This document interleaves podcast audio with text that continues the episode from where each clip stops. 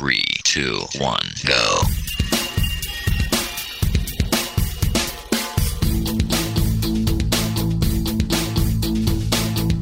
Enredando, la informática que se escucha.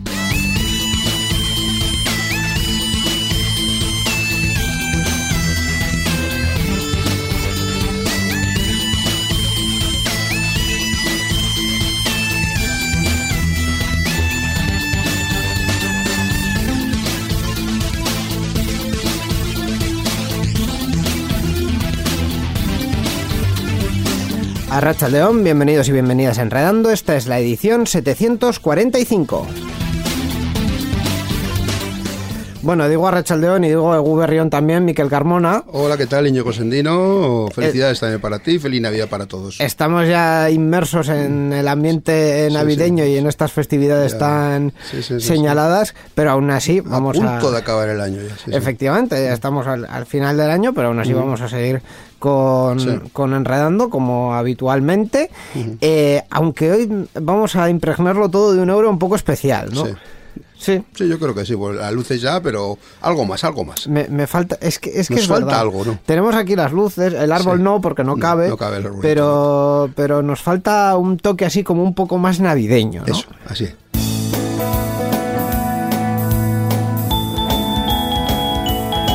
Ay, qué bonita la Navidad, oh, oh. qué bonito, los buenos deseos, los regalos, Ay, ay. eh, El turrón. las, la- la- Un lo- los resúmenes del año, los, los propósitos de año nuevo, todas estas cosas, pues eso está, está todo muy bien. Sí, sí. Eh, nosotros no vamos a ir muy lejos de eso porque he mencionado los resúmenes del año y nosotros vamos a hacer básicamente eso. Un resumen del año. Efectivamente, vamos a comentar unas cuantas noticias de lo más relevante que ha ocurrido en este 2021 Ajá. y lo vamos a hacer con un plantel de invitados muy especial. Así es. Así que eh, yo creo, Miquel, que eh, dicho esto, lo que corresponde es eh, cuanto antes ponernos en marcha y comenzar ya con esta edición de Enredando. ¿Qué te parece? Adelante.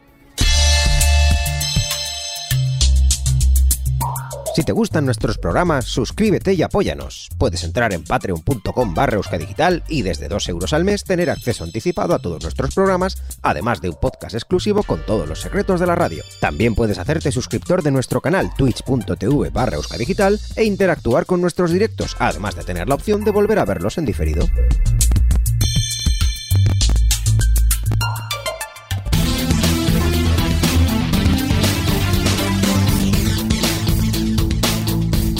Enredando, la informática que se escucha.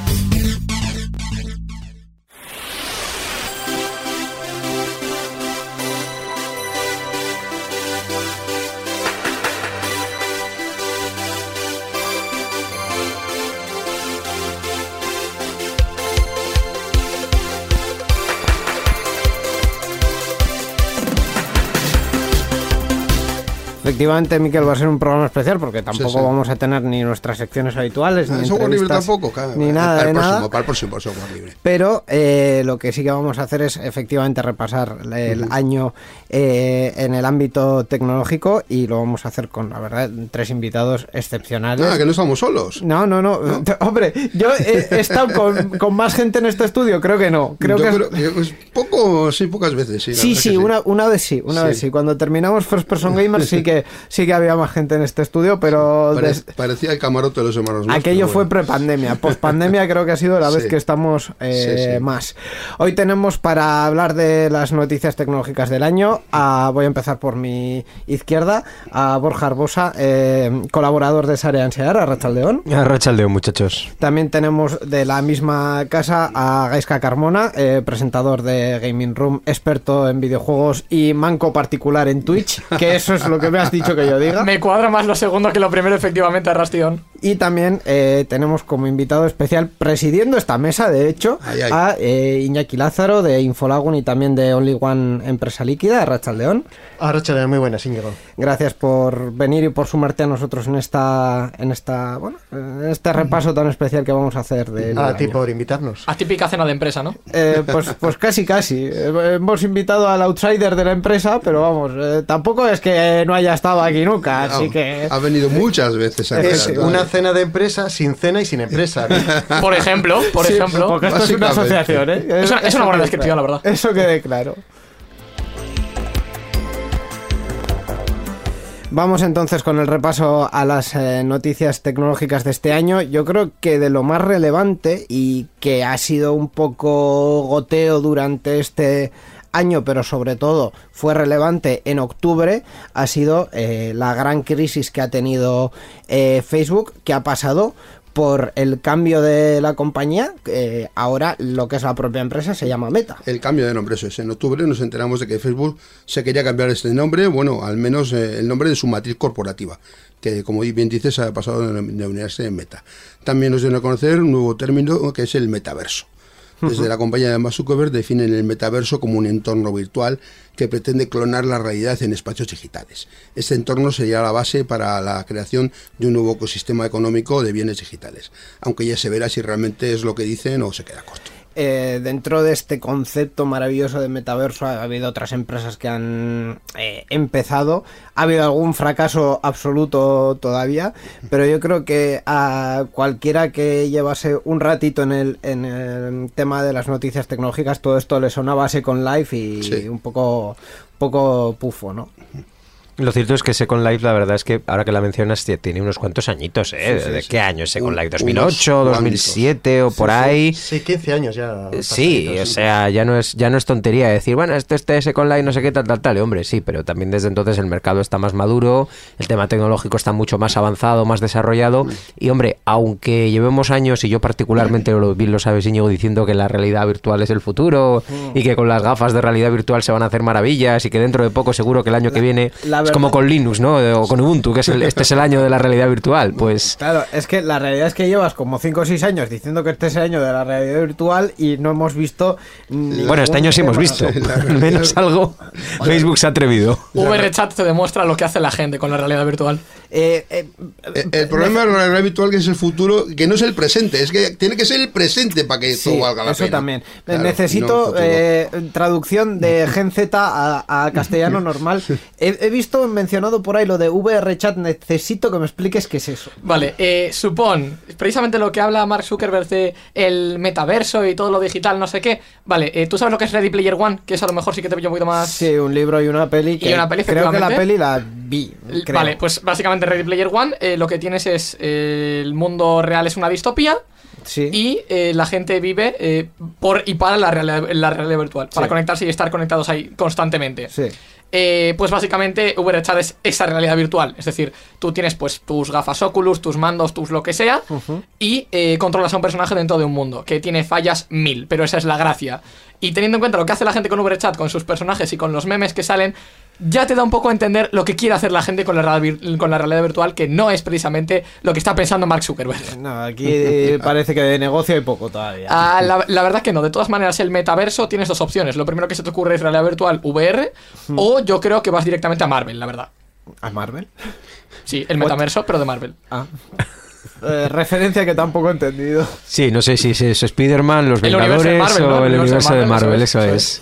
En fin, eh, yo El UCM, universo, cima- universo cinematográfico de Marvel, que es. la verdad, no sé si Iñaki me, me daría la razón. eh, Yo creo que esto era una forma de, de un poco dar un lavado de cara y, y vender un poco a la opinión pública y a los accionistas que hay un Más a plan los de, accionistas, de futuro. Sí, ¿no? da la intención de que hay un cambio, porque Facebook eh, va de crisis en crisis, ¿no? No olvidemos que no está tan lejos todo lo que de Cambridge Analytica, todo el escándalo de captura de datos, lo que le sucede a Facebook, que no olvidemos que está detrás Instagram, que está detrás WhatsApp, que WhatsApp está creciendo, que sigue siendo el sistema de, tele- de mensajería por, por excelencia, que Telegram y otras que por mucho que consideremos que es mejor, más potente, etcétera, todavía le gana el número de usuarios.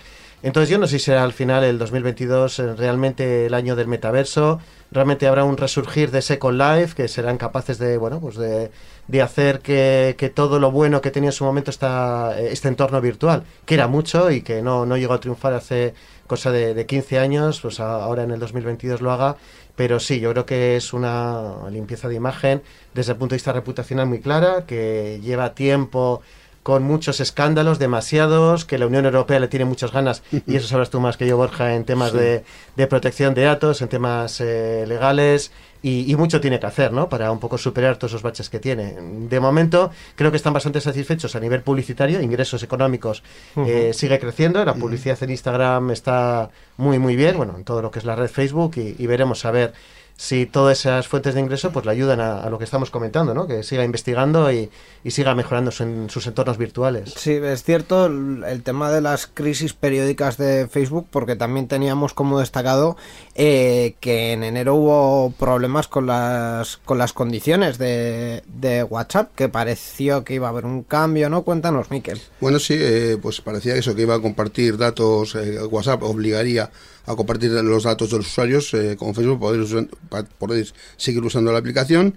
Y luego, luego al poco tiempo se supo que WhatsApp pues, aplazaba esos cambios eh, en su política en condiciones de privacidad. Pues arrancamos eso el mes de enero con esta noticia de que WhatsApp iba a obligar a que se compartieran los datos con Facebook los datos que recopilara la aplicación de, mensajería instantánea y casi de forma inmediata, pues y debido al revuelo, pues eh, decidió WhatsApp retrasar este cambio de sus políticas de privacidad para el mes de mayo. Principalmente, se iba, es que al principio, al principio inicialmente se iba a realizar el, el 8 de febrero. Sí, sí. Y Eh, lo cambiaron para mayo, en principio. Creo recordar que además se dijo como que los usuarios iban a dejar de poder utilizar Si no aceptaban esas condiciones, Si no sí. aceptaban esas condiciones. Sí, sí, sí. Yo como usuario cre- creo recordar que no las he aceptado, pero sigo teniendo acceso. a Yo WhatsApp. tampoco. O sea Ese que- que en principio iba a ser obligatorio, luego atrasaron la obligatoriedad y luego de- definitivamente la quitaron. Entonces, ah, supongo que dijeron, bueno, ya alguno como se ha tragado lo de la obligatoriedad y ha dado que sí, pues ya se siente. Entonces, no puedes... Hombre, sí, en teoría sí que deberías de poder echarte para atrás, pero esa ya es, esa ya es otra historia de cómo funcionan las, las condiciones internamente de, de la mensajería, en este caso, o de otros servicios. Yo sigo pensando que en enero estábamos con lo de los memes de la Tercera Guerra Mundial y luego me doy cuenta de que eso es el año pasado. Sí, eso fue en 2020.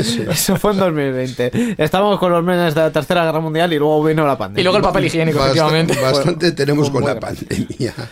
Eh, en fin, eh, sacando un poco la bola de cristal de las tres productos principales de, de Meta, es decir, Facebook, WhatsApp e Instagram, ¿qué futuro le veis más o menos a, a cada uno de ellos?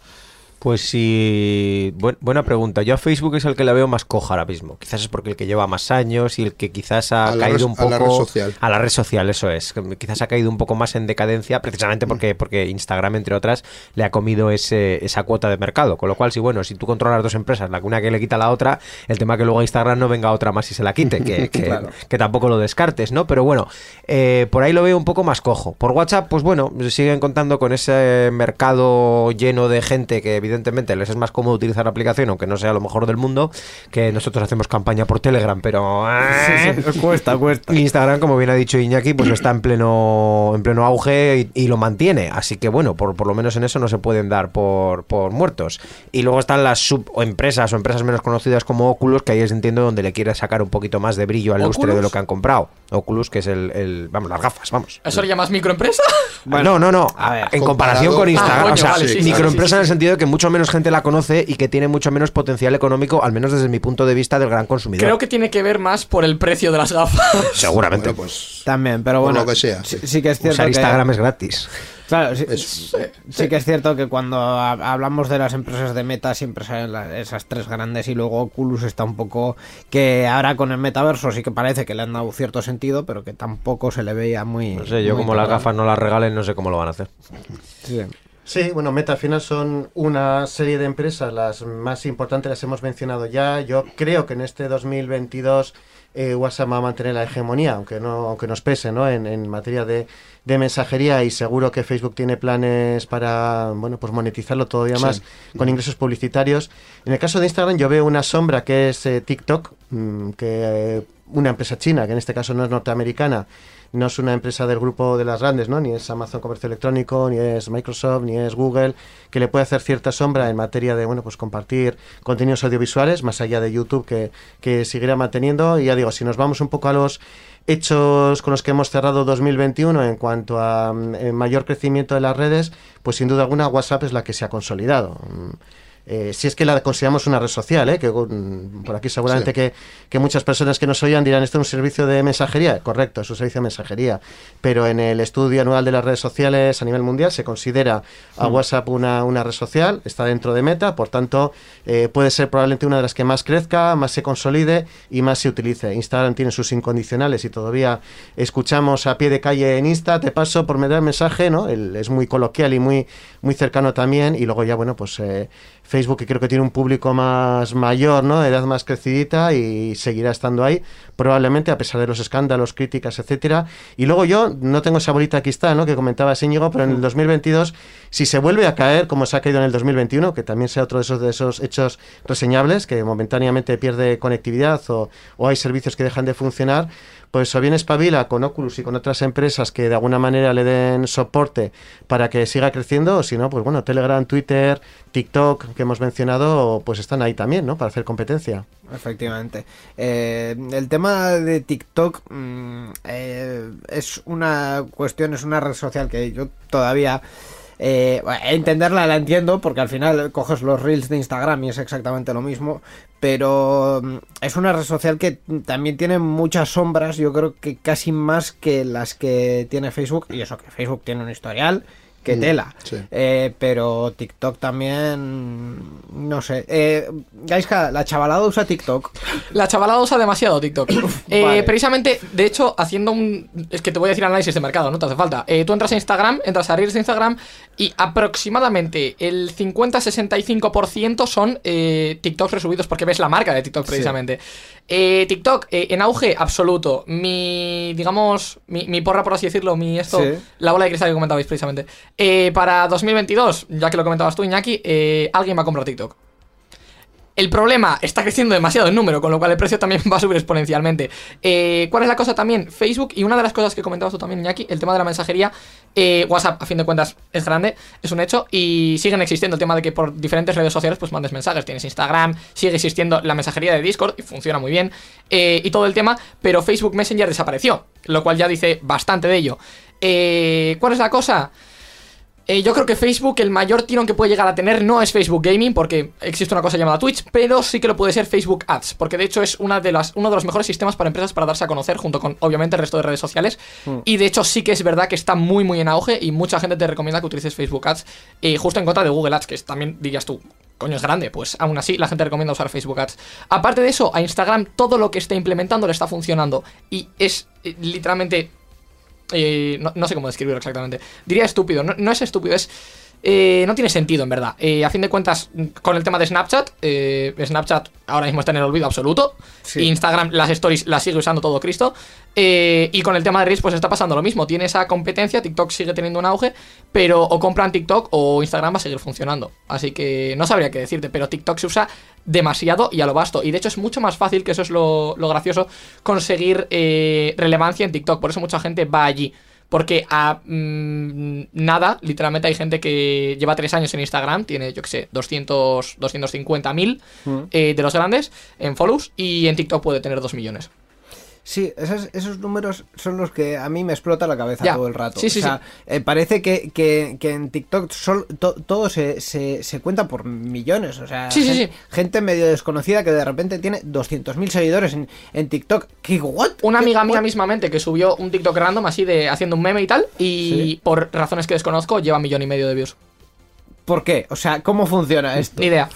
Eh, es un misterio. TikTok sigue siendo un misterio para mí y, y seguiremos hablando con gente que, que intentaré que me lo expliquen, pero... Supongo que el sobre mí y el feed de TikTok, digamos, las recomendaciones de TikTok están mucho más, eh, digamos, amplias en ese sentido, aparte de que las horas de uso de la red están también Yo tengo una pregunta sobre esto que has dicho, comprar TikTok. ¿Realmente se va a poder comprar TikTok? Yo creo teniendo que en sí. cuenta de dónde proviene. La, la cantidad de pasta que va a hacer falta es, eh, yo creo que bastante similar a la que hizo falta con Discord, pero yo creo que sí. Sí, pero es la diferencia de que esas empresas son norteamericanas o han salido desde un mercado liberal. Sí. O un sí. mercado que conoces, Sí, digamos. también eso, eso creo que puede ser la pega que le puede poner a alguna ¿Qué- empresa para comprar qué- TikTok. qué el tema de que está qué empresa china se haya comprado anteriormente así medianamente grande que podamos decir esta podría ser De la videojuegos referencia? habitualmente bastantes. Pero sí que es cierto que en, que en el ámbito tecnológico más, más usual no tengo ningún ninguna que, de la que me acuerde. También se puede hacer una cuestión híbrida, es decir, que TikTok siga siendo propiedad de quien es eh, en China y que fuera de China lo, la marca y el uso y, y los sistemas los, los lleve otra empresa. Yo creo que eso no es tan viable, de hecho. A fin de cuentas, eh, TikTok está banado en muchos países, lo cual hace que no te rente si no la usas en el propio país de... Eh, sí, pero mm, quiero decir, tampoco sería la primera vez que para eh, un- el mercado chino se hace un producto distinto a- al resto del mercado global y que de esa forma se diferencien un poco las, las Sí. cuestiones. Eh, muchas de las empresas que quieren entrar en China lo hacen mediante un partner local. Entonces, eh, que pueda ocurrir al revés, que el partner de, de TikTok fuera de China sea otra empresa mucho más grande, pues mm, no me extrañaría nada. De hecho, ha pasado hace poco en el tema de videojuegos con una de las grandes de los móviles conocida, que es Supercell. Sí, sí, pues, Que en vez de ser de China aquí, fue de aquí a China. pues, Y hace muchos años Lenovo compró la división de desarrollo de portátiles de IBM, sí, o sí. ordenadores sobre mesa, vamos, que, que una, una empresa china que compre, o, o- o Motorola, o digamos a empresas norteamericanas que sean de alguna manera adquiridas por chinas, o que empresas chinas que puedan ser adquiridas por eh, norteamericana, yo por ejemplo le veo bastante sentido, si no una adquisición, una unión entre Google y TikTok. Porque Google ha tenido grandes fracasos en materia de redes sociales, no olvidemos que tuvo que hacer Google Plus, anteriormente Waze y otras, y esa, digamos, sinergia, unión que puede haber entre YouTube y TikTok podría ser muy favorable para competir con, por ejemplo, Instagram, ¿no? Sí. Yo, yo lo veo, yo lo veo, porque además entre Facebook y Microsoft le veo, o, o entre lo que es el ecosistema de empresas de, de Microsoft y lo que sería eh, Meta, eh, hay un buen rollo, de alguna manera creo Sí. que es bastante, bastante visible. En cambio, eh, Google tiene necesidad de, de entrar en un terreno que se le está yendo de las manos, ¿no? Google tiene una posición de hegemonía muy alta, como has comentado tú. En el ámbito publicitario, Google compite con, con Facebook, ¿no? No olvidemos que son grandes competidores. Entonces, tener un poco la parte de, eh, de, de una red social como TikTok en pleno auge, que la pregunta que hacías de cómo se está creciendo eh, de una manera tan tan importante es que no olvidemos que es la última en, en- en- de alguna manera en nacer, ¿no? Entonces Claro. se ve obligado a, a su crecimiento tiene que ser más acelerado. Si va al ritmo que va las que están por encima suyo, no va a tener nada, ¿no? Entonces yo, yo apostaría o de alguna manera vaticinaría que podría haber algún tipo de unión, acuerdo entre Google y, y TikTok, aunque no fuese una, una fusión como tal. que ¿no? yo discrepo. Sí. Eh, ¿Sabes lo que es eh, los shorts de YouTube? Eh, los shows de YouTube. eh, la implementación de un, del Sí. TikTok en YouTube. Efectivamente, yo creo que eso puede, digamos, alejarse un poco. Ahora mismo están implementados en la propia plataforma, pero no tienen ni un apartado ni nada, simplemente aparecen en la pantalla principal. Creo que eso podría dividirse de alguna manera y en base a eso darle auge, pero como tal, al igual que mm, YouTube no salió con Twitch cuando salió y aún así los directos de YouTube existían y creo que los directos de YouTube están olvidadísimos, Sí. eh, pero con los estrenos lo están sobrellevando un poco. Eh, yo creo que con el tema de, de los shorts de YouTube se le hará algún tipo de rework, entiendo, porque ahora mismo es como cuando salieron Reels en Instagram, no estaban muy bien planteados, porque no tenías ni un feed específico de Reels ni nada. Pero creo que se le dará alguna vuelta y en base a eso intentarán tirar hacia adelante. Puede Puede- ser que puede esa ser. vuelta sea la, la adquisición de TikTok para integrarlo en YouTube. Yo creo que bueno, yo creo que no va a ser tan así. A fin de cuentas, algo aparte también les renta bastante, porque YouTube tiene un público bastante diferenciado del de TikTok. Bueno, en cualquier caso, todo esto lo veremos en, en 2022, en el próximo año.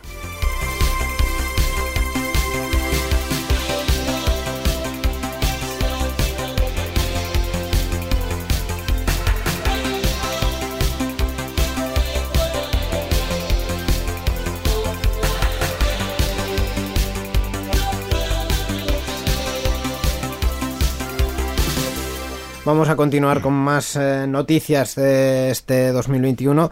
Eh, una de ellas ha sido un poco la vuelta. Ahora estamos un poco también hacia atrás. Vamos como como mm, eh, como la canción aquella de Ricky Martin tiene un pasito pasito para adelante y otro pasito para para atrás. atrás, sí. Pues eh, un pasito para adelante eh, ocurrió, por ejemplo, en verano cuando eh, se pudo celebrar la Euskal Encounter en julio. Sí, bueno, tuvo un balance muy positivo en eh, esa Euskal Encounter, que es una de las cosas más in- inesperadas del mes de julio, fue la celebración de la Euskal Encounter 29 de forma presencial, aunque eso sí, con el aforo reducido, solo 540 participantes y un estricto protocolo sanitario. Eh, doy, doy fe de ello, además. Sí, la- Estuvimos allí. La verdad es que fue una Euskal muy curiosa porque el- lo que todo el mundo dice en todas las entrevistas y en todos los reportajes, mm, en cualquier contenido que se haga sobre Euskal Encounter siempre hay alguien que dice, no, yo vengo aquí para estar con mis colegas y era una Euskal en la que literalmente no podías estar con tus colegas Sí, porque estaba prohibido ir al sitio de otra persona, mm, había zonas de reunión pero eran eran zonas de reunión así como muy escasitas y la norma era estate en tu sitio y con mascarilla. Sí, Eh, todo el tiempo con mascarilla. Y al de al lado tampoco te acerques mucho. Porque, eh, Yo no creo que el adjetivo de esta Euskal podría ser espaciosa. Espacio, hombre, espaciosa, sí. Medio pabellón para 540 personas. haces Mucho la, sitio. La cuenta son unos 7.500 metros cuadrados. A 540 personas, pues sacas la calculadora. Eh, pues bueno, así, así fue. De entonces hasta ahora ha habido algunos eventos tecnológicos que se han celebrado también con muchas eh, medidas. Hace pocos días, en, en este final de diciembre, se, se ha celebrado eh, la Gamergy y también se celebró el Fan Sirius hace poco. Lo que pasa es que Gamergy, mm, Gaiska, tú me guiarás un poco más, pero creo que ha sido más rollo evento habitual. Y la Fan and Sirius fue una serie de conferencias eh, retransmitidas en una pantalla grande. La Fan Series fue bastante chasco, a fin de cuentas. Eh, se celebró la Ultralan en Valladolid, que es algo un poquito más pequeño, eh, y la Gamergy efectivamente ha sido hace nada. Eh, y con la relevancia que tiene Gamergy de por sí. Eh, pero sí, teniendo en cuenta esos dos eventos y que en medio de los. porque son fines de semana de diciembre, al fin de cuentas, y que en medio de, eso- de esos dos fines de semana se celebra la Fan Series, no entiendo específicamente la razón de haber eliminado lo que es la fanzone, que es a lo que va mucha gente.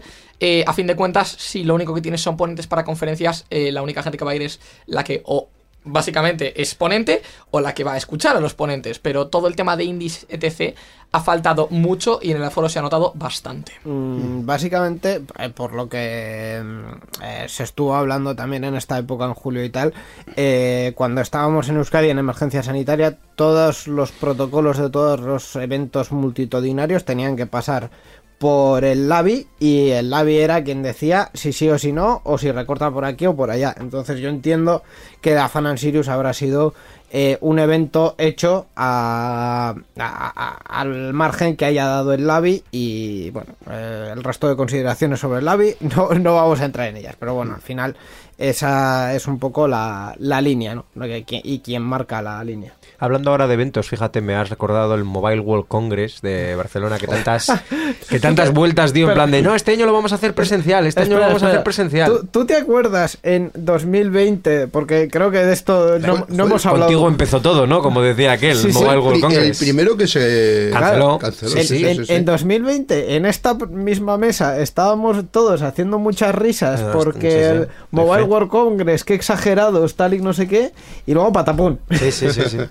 Lo vieron venir. Lo- Eh, sí, sí, ellos lo Aquí vieron lo venir. leyeron primero, que dicen. Exactamente. Pues este año, pues sí, la, la dijeron, mira, nosotros fuimos los primeros en irnos y nosotros seremos los primeros en volver. Dijeron, venga, vamos a organizar algo presencial.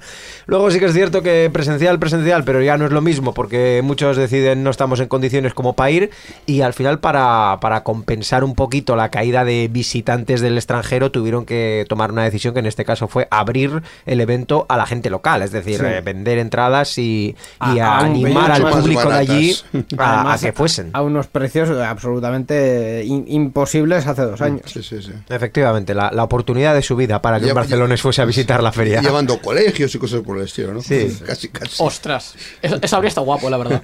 Eso habría estado guapo aquí, la verdad. Sí. mm, Más al bien final- la, la Mobile Open Congress, Sí, más sí. que otra cosa. Al, al final la pregunta que viene a todo esto es, es la de siempre. El- en este momento, de aquí en adelante, ¿los eventos presenciales van a tener sentido? Yo creo que sí, yo creo que tienen todo, tienen todo el sentido, aunque también tiene sentido el hacerlo offline o el hacerlo híbrido, ¿no? Em, hay muchos eventos que, que te puedes aprovechar de ponentes de grandísimo nivel, que no están en la, en la cercanía y, bueno, pues llegar a una, a una proximidad, ¿no? Yo esta misma semana tuve la oportunidad de estar en un evento eh, en el ámbito de, de comercio, marketing digital, bueno, un montón de profesionales de, de toda la zona, digamos, peninsular, ¿no? Sobre todo de, de la zona norte y la verdad es que ha funcionado muy bien, eh, restringido, por supuesto, pasaporte COVID y todo esto que la nueva normalidad, ¿no? De la que tanto se habla, Sí. pues está aplicando, pero yo creo que mucha gente agradecía eh, que el evento fuera, fuera presencial, ¿no? Poder interactuar con, con las personas ponentes y bueno, pues todavía yo creo que el, ese, digamos, sentimiento humano que es el de proximidad es, de, es de agradecer y si sumamos eh, la parte presencial cuando sea posible en nuestro ámbito más cercano con la parte online, pues sería genial, ¿no? Yo creo que, que- que tiene todo el sentido del mundo hacer eventos presenciales y sin renunciar, por supuesto, a que tengamos la posibilidad de que esa tecnología que ha llegado y que nos facilita cualquier tipo de conexión con, cualquier lugar del mundo, pues se pueda, se pueda producir. Hmm, Yo creo que a partir de ahora el que haga un evento presencial sin prever alguna parte online va a ser mirado como el raro, ¿no? El, el- Sí, el evento que sea sí. la de, "Eh, pero esto no, no se emite, ¿por qué no se emite? Y además, cuando tú te, te planteas un evento a, digamos, a bastante tiempo vista, ¿no? Porque estamos viendo la sexta ola, eh, no sé cuántas, y, y en el 2022 cuántas olas habrá, ¿no? Siete, ocho, no, no sé, no sé ya cuántas, perdemos la, la contabilidad. Entonces, puedes decir, bueno, voy a hacer un evento que de alguna manera sea interesante por la temática, si lo importante es que las personas ponentes y la temática sea interesante y que haya un grupo de gente que esté dispuesta a escuchar, o presencialmente o online, ¿no? Que tenga Sí. ese, ese tirón. Y a partir de ahí puedes apostar por ponentes locales que puedan hablar en su idioma local, eh, a gente local, ¿no? Yo creo que es interesante. Y luego, por otra parte, de ponentes, digamos, de diferentes puntos geográficos que de función de las circunstancias, pues puedan o no aproximarse. Pero lo que yo no veo mucho sentido es que hay una que metes un viaje de 3-4 horas para ir a un lugar lejano y que luego estés hablando 20 minutos. Eso no tiene sentido, ¿no? Ahora, ahora bien, si es un evento, imaginemos, en Euskadi, en Bilbao, en Donosti, en, en, en Álava, ¿no? En, en cualquier punto geográfico hay digo, pues, un pequeño desplazamiento, puedes disfrutarlo. Pues, pues sí, ¿no? Comentaba, por ejemplo, Gaiska, el Fan Serious, eh, desplazarte para tener todo conferencias online, pues dices, pues mira, me quedo en casa o con o con mi grupo reducido de personas y lo, lo hacemos todo online y, es la misma sensación. Ahora, si en el Fan Serious vienen indies que están hablando del videojuego local y le das un componente local, más luego ese componente tecnológico, eh, bueno, componente más bien eh, internacional, eh, yo creo que harían un, evento redondo, ¿no? O sea, un poco la clave, bajo mi punto de vista, es hacerlo lo más completo posible. Y luego la temática, que sea interesante, ¿no? Yo creo que tenía algo más que ver con el tema de sectores. Ya que comentabas a Fan Sirius, a fin de cuentas tiene dos eh, grandes partes a Fan Sirius, que es eh, zona videojuegos de todo tipo. No voy a diferenciar entre AAA indies. Eh, luego tienes merchandising por ahí y luego tienes el tema de conferencias. Pero las conferencias siempre son algo aparte. Entonces, el hecho de que conviertas las conferencias en el principal y único tema de la Fan Sirius, pues le resta bastante a fin de cuentas. Porque Claro. eh, está, está bien lo que tú comentabas, o sea, a fin de cuentas, las conferencias y el hecho de que, yo que sé, pueda darte una conferencia a alguien de Estados Unidos, alguien importante o tal, que tiene valor lo que dice, eh, pero no puede venir. Entonces, eso tiene, tiene también, digamos, valor el tema de tener esa videoconferencia, pero el tener únicamente, o por lo menos la mitad del plantel que sean videoconferencias, para ir yo ahí pudiendo verlas en casa, es lo que decía esto a fin de cuentas, me renta más. Eh, de todas maneras, yo creo que más que eso son el resto de sectores que tenía, porque en merchandising puedes tener encontrarlo en cualquier parte, pero el tema de la fanzone, eh, ya excluyendo triple A's, el tema de los indies no es lo mismo a fin de cuentas eh, hacer como hacemos en Game Room, por ejemplo, entrevistas y luego pues eh, a lo mejor algún que otro eh, alguna que otra empresa nos da algún código y lo probamos el juego y hacemos un review o lo que sea. No es lo mismo eso que ir allí y estar tú probando el juego con el director narrativo al lado comentándote cómo han ido haciendo las cosas y entrevistarlo después y es, es un valor muy añadido y es algo también un poco de, de, digamos, cercanía a lo que comentabas tú, que aparte de ser presencial ya, solo el tema de, por lo menos en el tema de videojuegos, cómo se aborda eso, creo que tiene mucho más valor. Sí, es- estoy bastante de acuerdo. Yo no soy muy del circuito de ferias, pero yo por lo menos entiendo que en una feria, en un evento profesional, también lo que busca la gente que va ahí, aparte de escuchar una charla o escuchar un, un momento que alguien, alguien profesional o alguien muy importante del El sector te pueda decir, eso es, el networking, el hecho de tener un contacto con otros compañeros, compañeras del sector, el hecho de poder compartir algún tipo de experiencia, el, el hecho de tener algo de interactividad, no simplemente ponerme un vídeo en una pantalla que alguien me diga cosas y yo estar en plan de, bueno, pues como mucho le mando una pregunta por el chat. Y eso, y sobre todo si, si hablamos de una feria profesional de venta, necesitas traer a tu público, necesitas enseñarle el producto a tu público, incluso necesitas resolverle las dudas a Sí, tu público. sí, sí. Y si no tienes todo eso,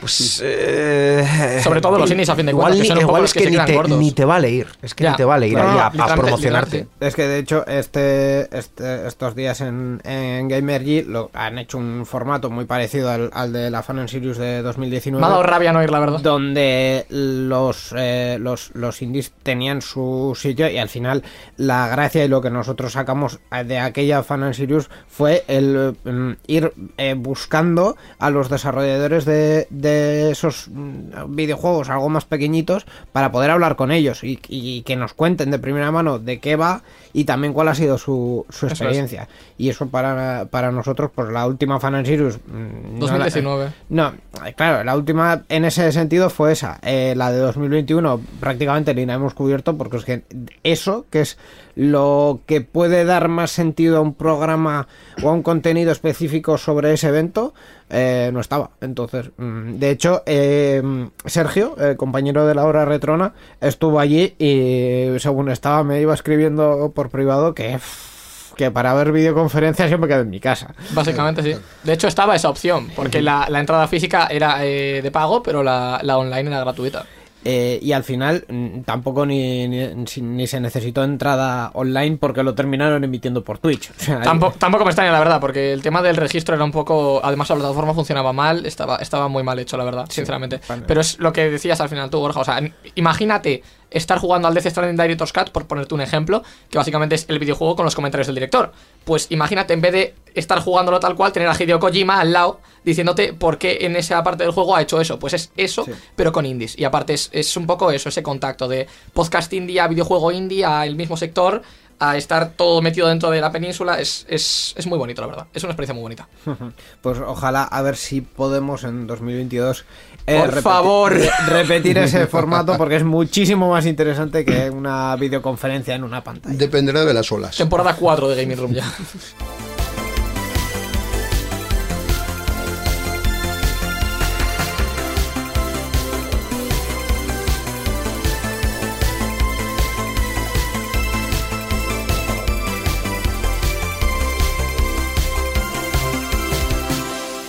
Vamos a continuar comentando más eh, noticias tecnológicas de este 2021, que por cierto estamos eh, cogiendo todas de, de la página web de Euska Digital, de euskadigital.eus, donde de vez en cuando eh, publicamos noticias tecnológicas, pues vamos a... estamos repasando un poco las que publicamos allí. Sí. y vamos a retrotraernos a junio porque en junio eh, uno de los casos que, que comentaba antes Iñaki que le pasó a WhatsApp también pasó a un nivel bastante más amplio y que hubo unos cuantos más problemillas con algunas webs. Sí, bueno, fallo que provocó la caída de multitud de webs en todo el mundo. La noticia que provocó más revuelo, pues en este mes de junio fue el error en la red de distribución del servidor Fastly que provocó la caída de multitud de páginas web, eh, pues como hemos dicho en todo el mundo. Entre las páginas caídas se encontraban medios de comunicación como The New York Times, The Guardian, CNN, AS o La Sexta. Eh, y plataformas sociales como Twitch o Reddit, la página oficial del gobierno de Reino Unido también se vio afectada, así como Amazon, eBay o Spotify. Eh, claro, al final, eh, en un Internet que cada vez es eh, menos eh, distribuido y cada vez es más concentrado, Fastly es una de las empresas que concentra más tráfico porque son los que tienen eh, los uno de los CDNs que más se usa. Un CDN es Content Delivery Network, que es una red de, de entrega de contenido, digamos, que no almacena las propias páginas web, sino que almacena el contenido más pesado de, de las webs, como pueden ser imágenes, vídeos, eh, etcétera. Entonces, eh, cuando esos esas empresas fallan, con Facebook también eh, ocurrió que además se quedaron, o sea, se excluyeron ellos mismos de Internet, fue maravilloso, pero también eh, tuvo consecuencias para, para otros, porque también hay otros que le alquilan servidores a Facebook y ponen su contenido ahí. Esto mm, yo creo que en los próximos años va a empezar a ser un problema, o sea, o hay alguna otra forma de organizar esto, o va a ser un problema muy serio por la concentración del contenido en unas pocas empresas. A nivel legal yo creo que debería de empezar a plantearse el tema porque ya que tenemos eh, oficialmente, claro, tenemos una normativa que protege las infraestructuras críticas, es decir, aquellas que se consideran más importantes y que si se destruyese, por ejemplo, yo que sé, una central eléctrica o si apagásemos eh, o, o destruyésemos un- el, el- el sitio donde se generan la- la- las fuentes de energía o de agua o de lo que sea, se, se paralizaría la economía, tendría que existir una protección similar o equivalente o una forma de controlar que precisamente estos, estos nodos o estos núcleos desde los cuales nacen las, las conexiones y hacen posible que existan las páginas web, el tráfico y con ello funcione la economía, pues también deberían de ser consideradas hasta cierto punto o más protegidas como infraestructuras críticas o tener algún tipo de plan B o algún tipo de, no sé, ahí ya no me meto porque no sé específicamente de forma técnica cómo salva- salvaguardar eso, pero, pero sí que es cierto que las, las físicas sabemos que existen y, y nos podemos ir también a la, a la ciencia ficción y a películas como, como, eh, como era esta, eh, La jungla de cristal 4, donde directamente si, si apagabas unos cuantos estos, destruías la economía de un país.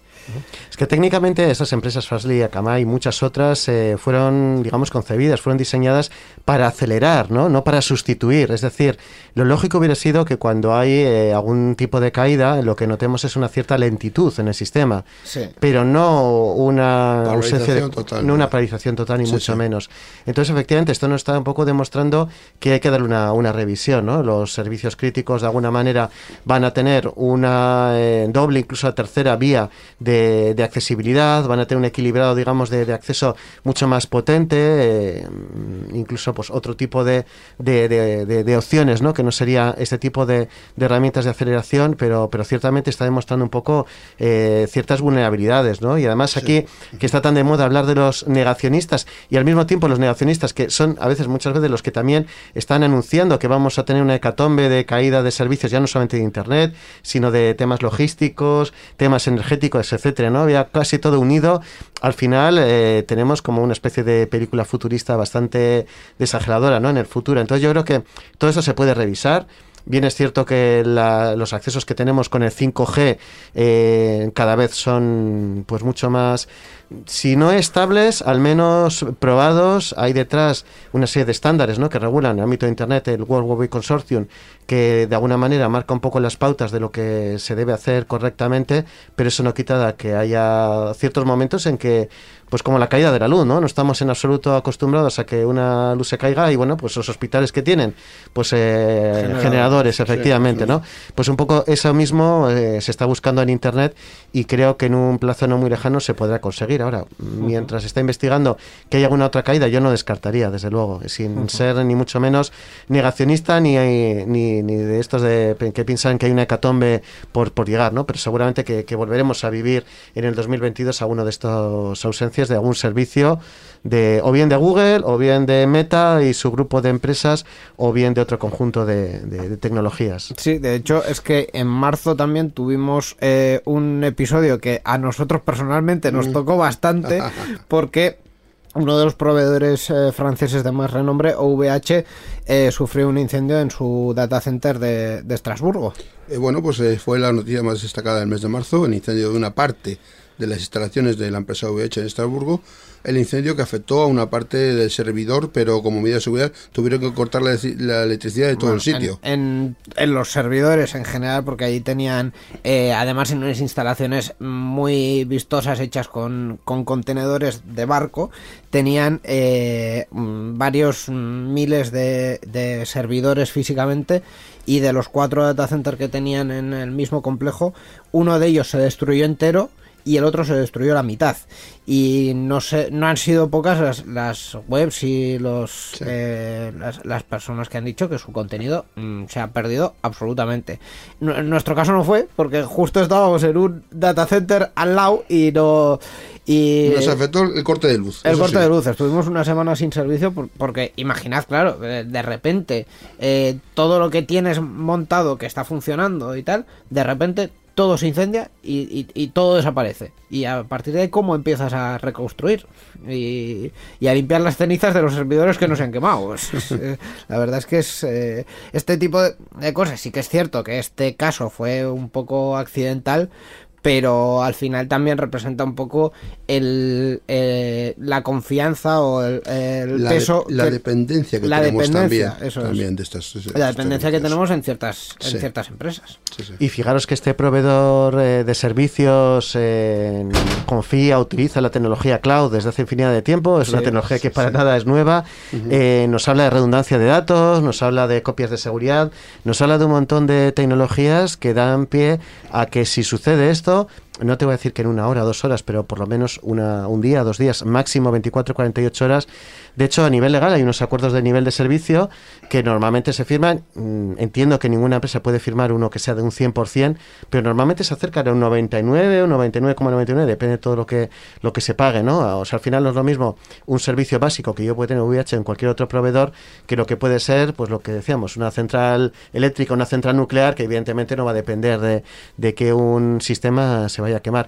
Esto al final lo que puede suponer es un ejemplo, ¿no? Que tomas nota de ello y que debería ser un aprendizaje para que en el futuro cualquier otro proveedor que tengamos a nivel más local eh, sobre todo aquí en el ámbito de Europa, que se pueda eh, permitir prever que ante cualquier tipo de contingencia que va a suceder, eh, ya no solamente contingencia física, una inundación, un incendio, un terremoto, etcétera, eh, cualquier otra contingencia que puede ser un ciberataque o cualquier otra cosa que pueda responder, ¿no? Que haya siempre otra otra parte que responda a eso. La verdad es que es un tema curioso porque es como contratas un almacenamiento, es decir, contratas un espacio físico, técnicamente es como si contrataras un trastero, con la diferencia de que a un trastero a lo mejor vas una vez al año y si en ese momento no te dejan entrar, dices, bueno, pues ya es casualidad que en ese momento necesitas las cosas que están ahí dentro con urgencia.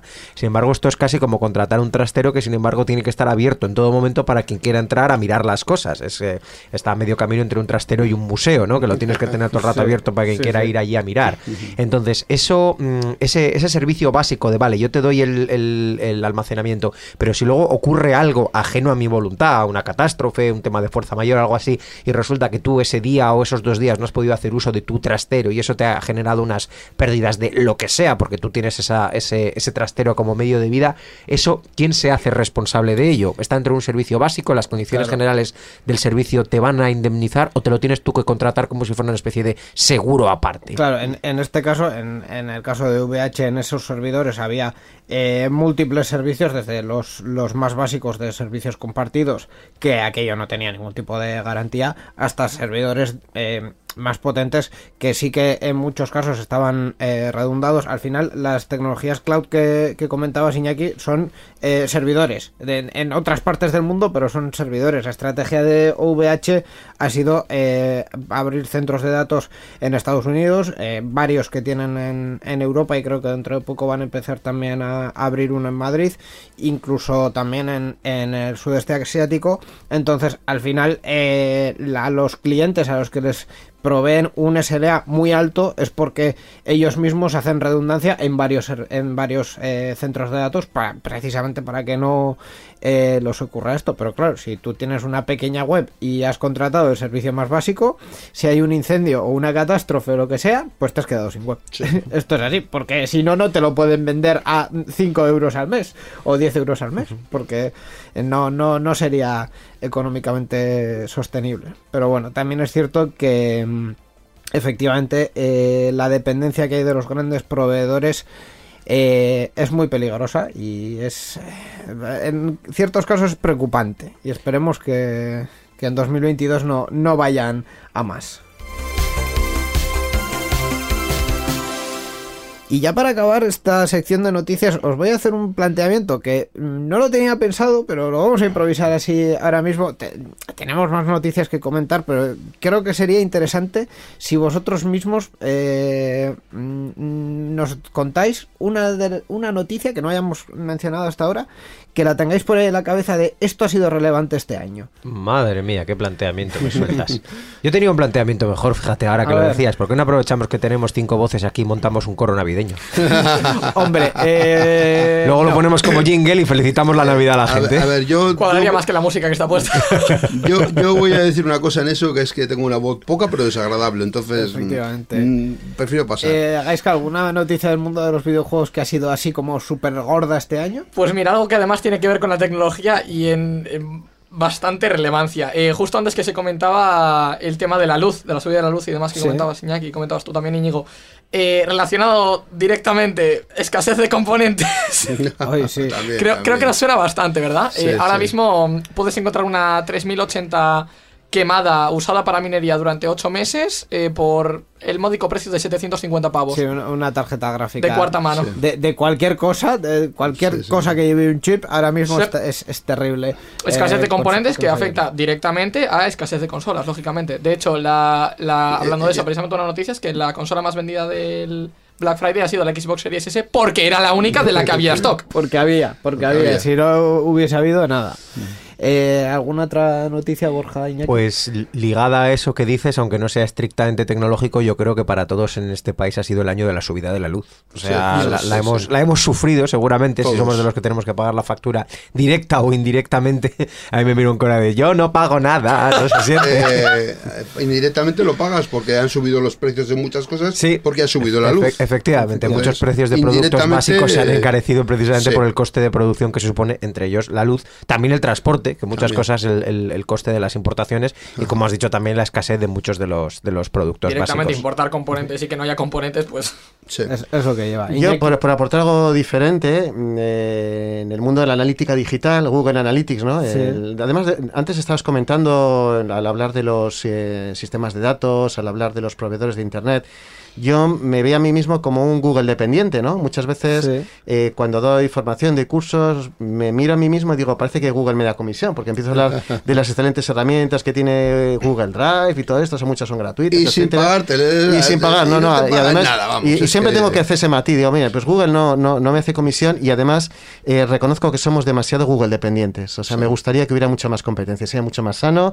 sería mucho mejor para, para todas las empresas, sobre todo en el ámbito de Europa, ¿no? No tener tantísima dependencia de, de Google. Bueno, pues el ámbito de la analítica, aunque no es la única herramienta, Google Analytics, está Matomo Piwik en el ámbito de, de código abierto y hay que hablar de, de ella, por supuesto, pero Google Analytics creo que en este 2021 ha hecho un, bueno, pues un viaje de lo que yo conocía en el año, pues creo que empecé analítica en el 2000 6, 2008, o sea que va camino de 15, 12, eh, ya no se perdió Sí, la, la- la 12, cuenta. 15 años, Bastantes años cuando yo compré un libro que se llamaba Analytics 2.0, escrito por Avinash Kaushik, un- un- una persona de origen indio, de origen hindú que vive en, en Estados Unidos y que en este año se ha implementado Web Analytics 4. Sí. ¿vale? Entonces es un cambio creo que muy importante desde el punto de vista de que cualquier persona que nos oiga que tenga una página web y que se plantee saber qué es lo que sucede en su página web eh, y plantear un sistema de analítica, pues bueno, este año 2021 durante muchos meses ha estado en fase beta y en el final del 2021 ya se ha implantado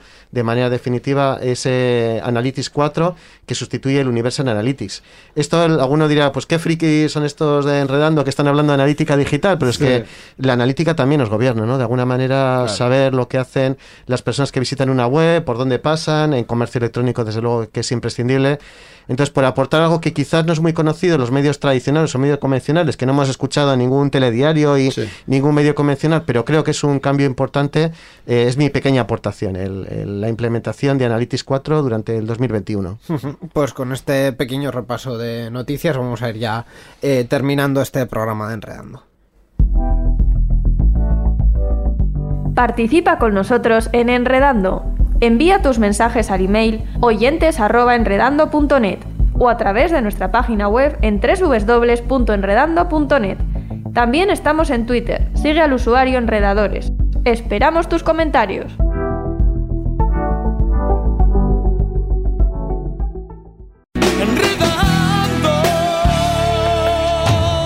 La informática que se escucha.